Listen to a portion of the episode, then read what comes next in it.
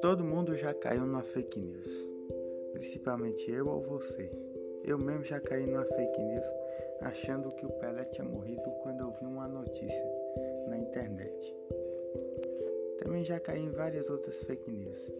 Minha família também já caiu achando que Roberto Carlos tinha morrido quando recebeu a notícia no celular. Ou achando que outros vários famosos tinham morrido, como Didi Mocó, esses aí. Por isso que é sempre bom se informar antes de ver se é verdade ou mentira, se informar em algum site confiável, como G1, R10 Notícias, entre outros. A fake news eu acho que é uma coisa muito desnecessária feita por alguém que tem muito, não tem amor no coração